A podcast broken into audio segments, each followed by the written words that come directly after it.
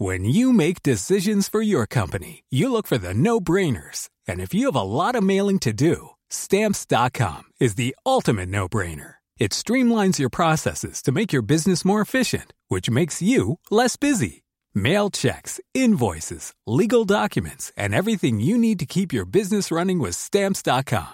Seamlessly connect with every major marketplace and shopping cart. Schedule package pickups and see your cheapest and fastest shipping options from different carriers. With rates up to 89% off USPS and UPS rates. And with the Stamps.com mobile app, you can take care of mailing and shipping wherever you are. Make the same no-brainer decision as over 1 million other businesses with Stamps.com. Sign up with Code PROGRAM for a four-week trial, plus free postage and a free digital scale. No long-term commitments or contracts. That's.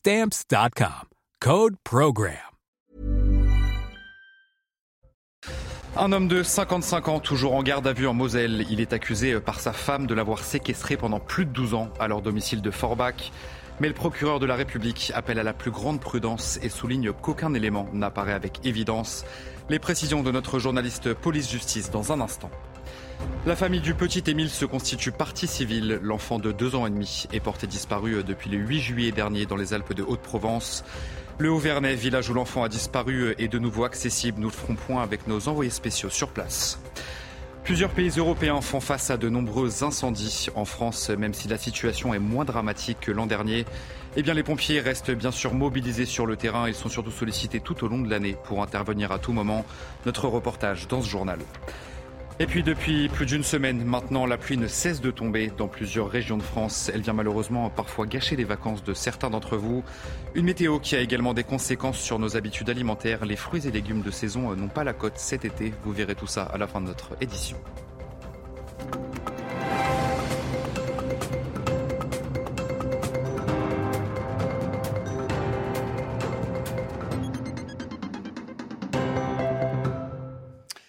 Bonsoir à tous, très heureux de vous retrouver euh, sur CNews pour l'édition de la nuit. Un homme de 55 ans est donc toujours euh, en garde à vue, accusé par sa femme de l'avoir séquestré pendant 12 ans à leur domicile de Forbach en Moselle. Le procureur de la République appelle à la plus grande prudence sur le terme de séquestration, puisqu'il souligne qu'aucun élément n'apparaît avec évidence aux yeux des enquêteurs. Cette femme de 53 ans a pu bénéficier d'examens médicaux et les avancées de l'enquête sont beaucoup plus nuancées que les accusations initiales. Les précisions de Sandra Buisson du service police-justice. La femme de 53 ans de nationalité allemande qui avait appelé au secours en disant être séquestrée, torturée et violée par son mari à Forbach a bien été retrouvée euh, ce lundi matin dans un état physique qui n'est pas bon, mais en l'état des investigations. Rien n'atteste d'actes de torture et de barbarie. C'est ce qu'a expliqué le procureur de Sarreguemines dans une conférence de presse. En audition, en garde à vue, euh, d'ailleurs, le mari de cette femme nie ces actes de torture et de barbarie. Et contrairement aux premières remontées d'informations, il n'y avait pas de de torture dans l'appartement, pas de traces de sang, signe de maltraitance. Et le scanner qu'a passé cette femme ce lundi ne montre aucune fracture ancienne ou récente et aucune échymose qui corresponde à des brutalités. Parallèlement, aucun élément n'est apparu avec évidence démontrant une quelconque séquestration. À 6 heures du matin, quand les policiers sont arrivés au domicile du couple, cette femme était couchée dans un lit, mais elle n'était pas entravée, elle n'était pas enfermée dans la chambre, elle avait à côté d'elle un téléphone fixe qu'elle pouvait atteindre et les fenêtres de l'appartement était bien grillagé, mais selon le procureur, c'était plutôt pour les neuf chats retrouvés au domicile et non pour l'empêcher de fuir elle. Ce que révèlent les premiers éléments d'enquête, c'est que cette femme pourrait souffrir d'un cancer depuis un long moment. C'est ce que disent son mari, le voisinage et même le propriétaire de l'appartement. Le procureur explique d'ailleurs que la silhouette de cette femme semble davantage relever d'une maladie que de violence ou de mauvais traitement. Alors est-on davantage sur une privation de traitement ou une mauvaise prise en charge médicale? C'est ce que vont devoir déterminer les policiers de la brigade criminelle de la police judiciaire de Metz. La famille du petit Émile se constitue partie civile. L'enfant de deux ans et demi est porté disparu depuis le 8 juillet dernier dans les Alpes de Haute-Provence. Par le biais d'un avocat, la famille d'Émile peut désormais avoir accès au dossier. Sachez que le Haut-Vernay, village où l'enfant a disparu, est de nouveau accessible. Marine Sabourin et Olivier Gangloff sur place. Oui, les proches de l'enfant peuvent dorénavant avoir accès au dossier par l'intermédiaire d'un avocat, car depuis le 30 juillet, les recherches sur le terrain se sont terminées, même si l'enquête continue. Se constituer partie civile permet donc aux proches d'être informés de l'avancée euh, du déroulement de la procédure. Cela signifie que dans l'éventualité euh, d'un procès, la partie civile pourrait être assistée par cet avocat ou représentée par celui-ci euh, à l'audience. Nous avons échangé avec cet avocat choisi par la famille d'Émile. Celui-ci ne s'exprimera pas euh, dans les médias. Il préfère euh, rester discret. C'est une volonté euh, des parents d'Émile. Alors si cette démarche est possible, c'est parce qu'une information judiciaire a été ouverte le 18 juillet dernier par le procureur de la République de Digne-les-Bains. Le maire du Auvergne s'est exprimé à notre micro ce lundi. Il parle d'une famille tout à fait normale, malgré ce qu'on a pu lire dans la presse. La colère monte chez François Balic, qui affirme que quelqu'un sait où se trouve Émile. Je vous propose de l'écouter. Maintenant, c'est un peu la colère, parce que quand on voit qu'on n'a pas retrouvé Émile sur la commune, c'est que nécessairement il a été déplacé. Ça peut pas être autrement, et, et, il peut être déplacé que par des adultes, donc par un ou plusieurs adultes, ou on a affaire à un fou, ou on a affaire à quelqu'un, mais vraiment de machiavélique. Heureusement, la justice est saisie. Espérons que la justice, euh, euh, moi j'ai tout fait pour que la justice, euh, les investigations puissent aboutir, que la justice trouve la, raison de cette disparition et qu'on sanctionne les, auteurs de ces faits.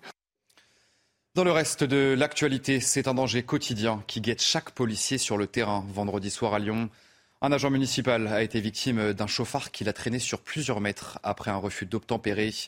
Depuis plusieurs semaines maintenant, ces infractions se multiplient, ce qui inquiète particulièrement les forces de l'ordre. Solène Boulan. Ces traces de sang, encore visibles dans une rue de Limoges, sont les stigmates d'un refus d'obtempérer, au cours duquel deux jeunes à scooter sont morts alors qu'ils tentaient d'échapper à un contrôle de police.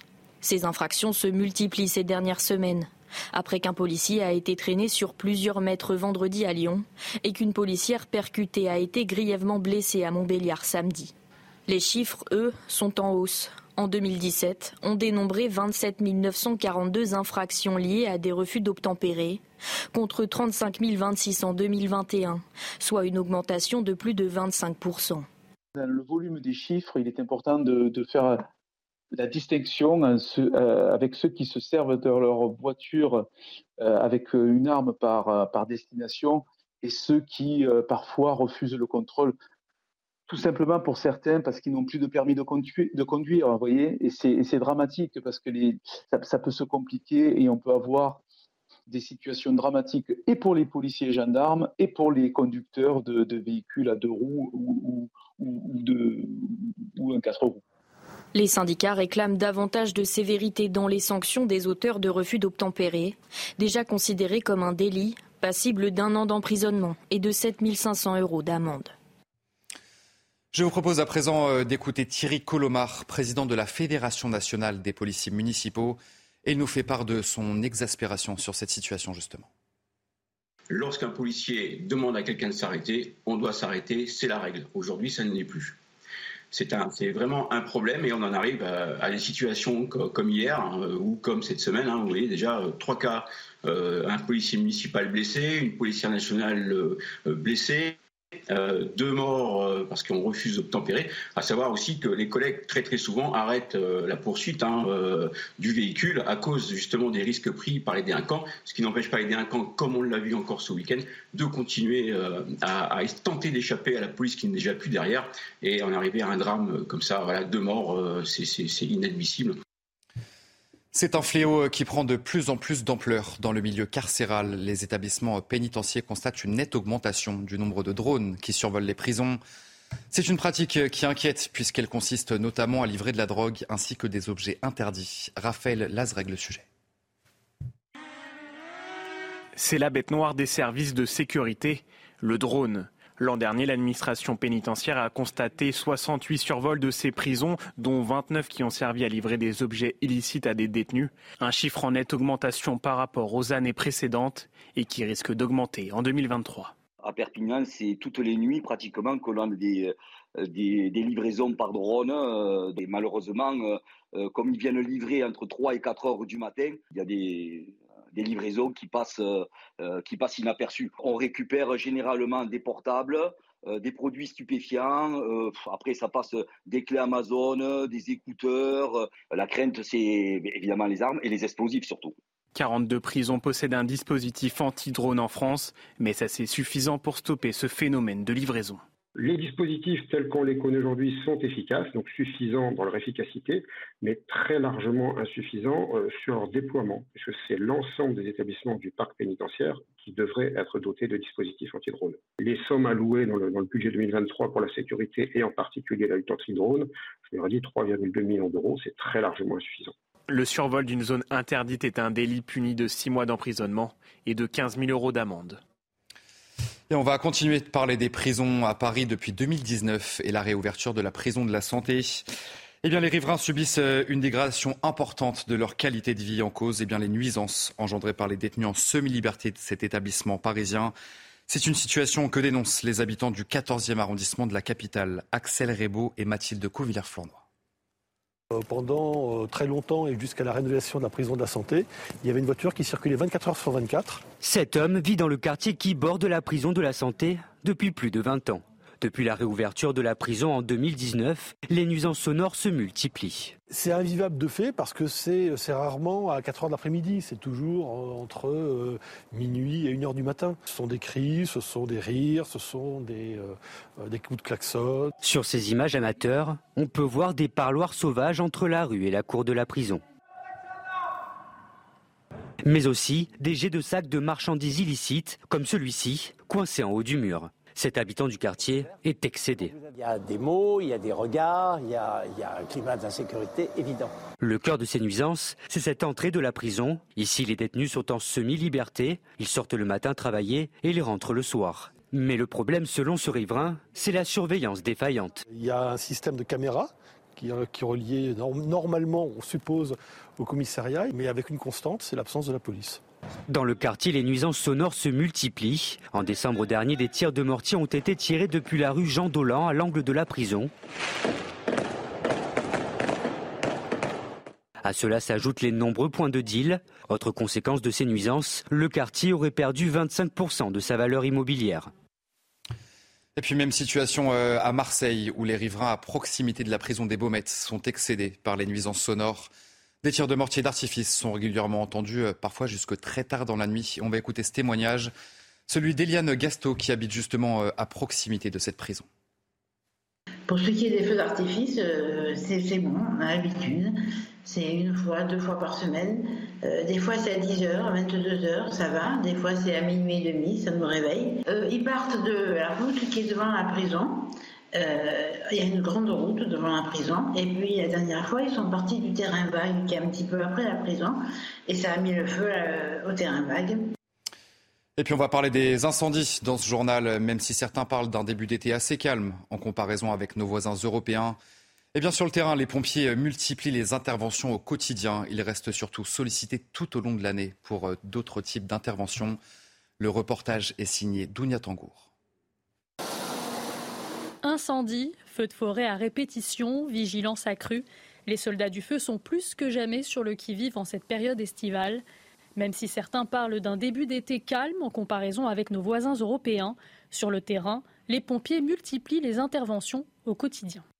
C'est le sacrifice de leur vie personnelle, parfois même aussi euh, de leurs vacances, qui permettent aujourd'hui euh, de déplacer l'ensemble des moyens sur l'ensemble du territoire national pour toujours répondre à cette stratégie opérationnelle d'attaque massive sur feu naissant et en même temps répondre à toutes les sollicitations opérationnelles des interventions du quotidien. Désormais, l'objectif des prochaines années est fixé avec la formation de plus de volontaires. La Fédération nationale des sapeurs-pompiers de France prône aujourd'hui un objectif de 250 000 sapeurs-pompiers volontaires d'ici 5 ans contre 197 000 aujourd'hui et plus de 50 000 sapeurs-pompiers professionnels contre près de 40 000 aujourd'hui. Même si cet été semble plus calme par rapport à l'année dernière, le nombre d'hectares brûlés s'élève pour l'heure à plus de 21 000 et reste bien au-dessus de la moyenne. Et puis euh, cette question, quelles sont les peines encourues en cas de feu volontaire? Eh bien, on va écouter euh, la secrétaire d'État à la biodiversité, Sarah El Haïry. Aujourd'hui, euh, un départ de feu par négligence, c'est d'abord un délit. Ça veut dire que c'est un an de prison et 15 000 euros d'amende en cas de violation involontaire. Parce qu'il y a eu euh, un comportement euh, enfin qui n'a pas qui n'a pas respecté les règles. Deux ans de prison, 30 000 euros, 30 000 euros d'amende si c'est une violation manifeste, c'est-à-dire que si vous savez, vous le faites, vous jetez volontairement votre mégot. Trois ans de prison et 45 000 euros d'amende en cas euh, d'incendie de bois, de forêt ou encore de maquis. En réalité, c'est ce qui enclenche des feux. Dix ans de prison et 150 000 euros d'amende en cas de la mort d'une personne dans cet incendie. Je vous assure que la question de la punition est lourde. Et puis je vous le disais dans les titres de ce journal, depuis plus d'une semaine maintenant, la pluie ne cesse de tomber dans plusieurs régions de France. Elle vient malheureusement parfois gâcher les vacances de certains d'entre vous. Une météo qui a également des conséquences sur nos habitudes alimentaires. Nombreux sont ceux qui boudent les fruits et légumes de saison. Au grand désarroi, bien sûr, des primeurs. Tounia Tangour, le reportage abricots, concombres, melons ou encore pastèques. Les fruits et légumes de l'été n'ont pas la cote sur les marchés. En cause, le mauvais temps des dernières semaines dans une bonne partie du territoire français. Comme il a moins fait beau, on a moins consommé, c'est vrai. Voilà. Parce que les fruits, c'est un peu quand il fait chaud qu'on a envie, alors quand il fait froid, on en a moins envie. Avec des étals qui peinent à se vider, les primeurs constatent la baisse significative de la consommation, et ce, malgré des prix nettement réduits. Sur tout ce qui est melon, pastèque, les tomates, on a une baisse d'au moins 25% de la consommation. Sur la pastèque, on est plutôt à 50% de baisse de consommation. Oui, on a baissé nos prix pour essayer que les gens consomment, mais euh, ça n'a pas un effet, euh, ça pas vraiment d'effet. Mais la situation ne devrait pas durer et pourrait même s'améliorer très prochainement pour les maraîchers. Avec le retour des beaux jours prévus cette semaine, les fruits et légumes feront sans aucun doute leur grand retour sur la table des Français. Et puis mauvaise nouvelle pour les automobilistes, surtout euh, en pleine vacances d'été, puisque les prix des carburants repartent une nouvelle fois à la hausse en France.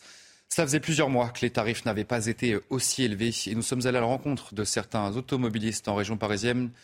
Et vous allez l'entendre, ils sont forcément, euh, ils sont forcément agacés pardon, face euh, à cette nouvelle hausse des prix. Oui, ça a augmenté vraiment trop. Le baril a baissé et à la pompe, ça augmente tout le temps.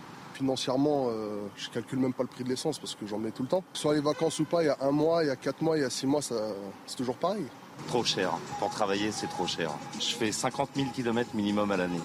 Donc effectivement, c'est euh, une charge qui est énorme pour l'entreprise. On subit, comme à chaque fois, malheureusement. Et enfin, c'est un triste constat. Des centaines, voire des milliers d'édifices catholiques sont en voie de disparition sur notre territoire. Certains sont très abîmés, d'autres complètement abandonnés. Les maires de certaines agglomérations évoquent un manque de moyens. Et pour Marc Hainaut, journaliste et auteur de Qui en veut aux catholiques, eh bien pour lui, l'État n'assure pas sa mission l'Église catholique s'est fait confisquer ses lieux de culte il y a un siècle pour des bonnes ou des mauvaises raisons. Ça, c'est un débat d'historien, mais globalement, on peut dire que le, sujet est passé aujourd'hui. Néanmoins, euh, l'État s'est arrogé le droit de faire ce qu'il voulait des églises et force est de constater que des centaines, des milliers de ces édifices sont aujourd'hui menacés de ruine parce que l'État n'assure pas sa mission, sa mission qui est d'abord, qui d'abord et premièrement l'entretien du patrimoine, l'entretien de ce qui lui a été laissé et ce qu'il se doit de faire fructifier en quelque sorte. Allez, vous restez bien avec nous sur CNews. Euh, dans un instant, c'est votre journal des sports. On va parler bien sûr de la Coupe du Monde féminine, puisque l'équipe de France affronte ce mardi le Maroc, bien sûr, pour une place en quart de finale de cette Coupe du Monde. On parlera aussi euh, Mercato, le Mercato qui réserve beaucoup de surprises. Et on parlera enfin de tennis. On voit tout ça dans un instant, juste après le générique, c'est votre journal des sports. Et on démarre ce journal des sports avec la Coupe du Monde féminine de football. Et ce mardi, je vous le disais, les Bleus affronteront donc le Maroc pour une place en quart de finale de cette Coupe du Monde. Après leur victoire face au Brésil et le show offensif face au Panama, eh bien les joueuses d'Hervé Renard sont bien sûr favorites de ce match. Mais le sélectionneur se veut très prudent. Attention aux Lyon de l'Atlas qui reste elle aussi sur deux succès de rang. On va l'écouter. L'important c'est de respecter l'adversaire, de respecter un huitième de finale. Quand on se qualifie pour un huitième de finale, c'est qu'on a beaucoup de qualité. L'équipe du Maroc n'est pas là par hasard. Donc à nous de bien nous préparer avec une seule idée en tête euh, de se qualifier pour le prochain tour. Les Bleus sont donc euh, prévenus, ça sera un match euh, difficile ce mardi face au Maroc. Alors à quel système s'attendre? Les réponses sur place avec Ludovic Derouin pour Canal+. Des Françaises qui se sont entraînées à huis clos, avec une Maëlle Lacrar qui s'est encore entraînée à l'écart du groupe. Elle a effectué quelques tours de terrain, mais elle n'a pas ensuite participé au reste de l'entraînement collectif. Selon nos informations, elle tiendra sa place avec Wendy Renard en défense centrale. Euh, à gauche de la défense, Sakina Karchaoui. À droite, F. Périssé. Devant la défense, au milieu de terrain, Sandy Toletti et Grace Gayoro. Et puis euh, sur l'aile droite, Kenza Dalis. Sur l'aile gauche, Selma Bacha. Et puis devant, les deux avant-centres, Eugénie Le Sommer et Kadi Diatou Diani. Le match, c'est à 13h, heure française, France-Maroc, pour une place en quart de finale. Et on va continuer de parler de cette euh, Coupe du Monde féminine de football parce qu'en cas de succès, eh bien les, Bleus défieront en quart de finale l'Australie. Pays hôte de cette compétition, les Australiennes euh, ont battu les Danoises 2 buts à 0 grâce à Kathleen Ford et Hayley Russo. Une rencontre marquée par le retour de la star australienne Sam Kerr, blessée euh, qui n'avait pas encore joué dans ce mondial. Qualification également pour les Anglaises, malmenées par les Nigériennes et réduites à 10 après un mauvais geste de Lauren James. Eh bien, les Anglaises s'en sont euh, sorties au tir au but dans ce match. Elles affronteront la Colombie ou la Jamaïque samedi pour une place dans le dernier carré de cette Coupe du Monde de foot. On va parler euh, foot toujours, mais euh, du foot masculin avec la reprise ce week-end. Le PSG et Lyon ont annoncé deux nouvelles recrues.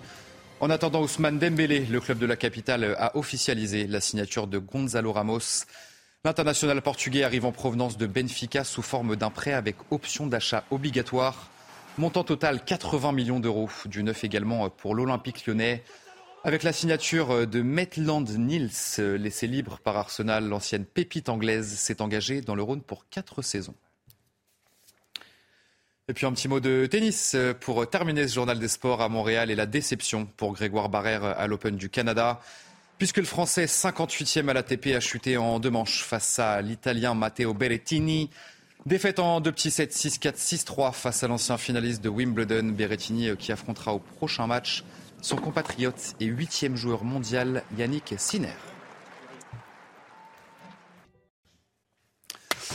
Allez, vous restez bien avec nous euh, sur CNews. On se retrouve bien sûr euh, dans un instant pour un prochain journal. Et nous reviendrons sur cette actualité. Un homme de 55 ans est toujours en garde à vue en Moselle. Il est accusé par sa femme de l'avoir séquestré pendant plus de 12 ans à leur domicile de Forbach. Mais le procureur de la République appelle à la plus grande prudence et souligne qu'aucun élément n'apparaît pour le moment avec évidence. On en parle dans un instant dans notre prochain journal. Je vous souhaite une très belle nuit et d'excellentes vacances d'été si vous avez euh, la chance d'y être.